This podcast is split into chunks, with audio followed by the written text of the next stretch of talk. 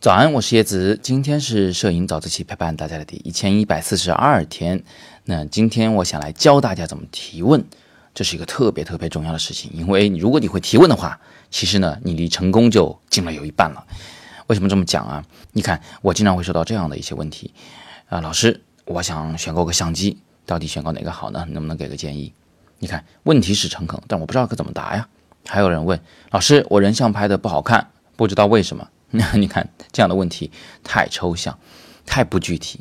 那么为什么会这样子呢？我一般啊会把这个现象总结为提问者本人呢，他没有经过啊非常成熟的思考，没有充分的去查阅资料啊，然后呢直接把这个问题就丢给了老师了。哎，这个做法呢其实是不太好的。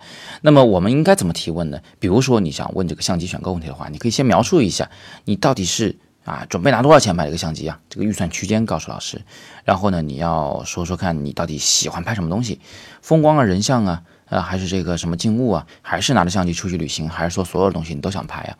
你要讲讲你的这个喜好，再讲讲你对相机的功能的期待吧。就比如说，有的相机擅长连拍，有的相机擅长色彩的表现，有的相机它擅长的可能是防水，有的相机擅长防抖，有的相机是擅长在暗光环境下。啊，噪点没那么多，所以你可以说说看哪一个功能对你来说是最重要的。它有的时候呢，几个功能之间是矛盾的，没有一台相机呢是全能性，所有的参数都好的。那除了这些以外呢，你还可以讲讲你有什么品牌的称号。那你喜欢这个品牌，有可能是因为广告，有可能是因为你的朋友在用，也可能是因为它的颜值。但不管怎么样，如果你有喜欢的，你不妨也说出来啊。这样的话，我们就很容易给你一个非常精确的相机型号的建议。那么除了器材以外，其实摄影的其他问题你也可以这么来问。比如说，你可以说：“哎呀，老师，我的人像照片吧，就调色真不知道该怎么调。看到别人调出来的都显得很，呃，自然，然后又很高级。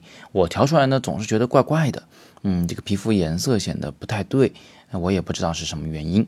你看，这就是充分的经过思考啊，经过了这个查阅资料以后的一个问题。你甚至可以把你的这张照片和你看到别人的好照片呢，同时秀出来给我看。那我在这个比较中来给你一个答案。”告诉你，你们背后的差异到底在哪里？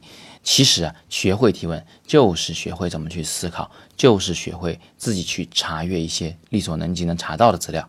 你也可以认为呢，在这种提问的方法里，在你得到答案之前，其实你就已经有所收获了。你获得的是一种自学的能力。好，今天我们就先聊到这里。如果你有摄影问题呢，欢迎在底部向我留言，我会尽力来回答你。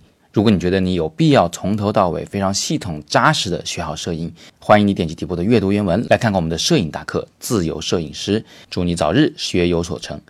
今天是摄影早自习陪伴大家第一千一百四十二天，我是叶子，每天早上六点半，微信公众号“摄影早自习”，不见不散。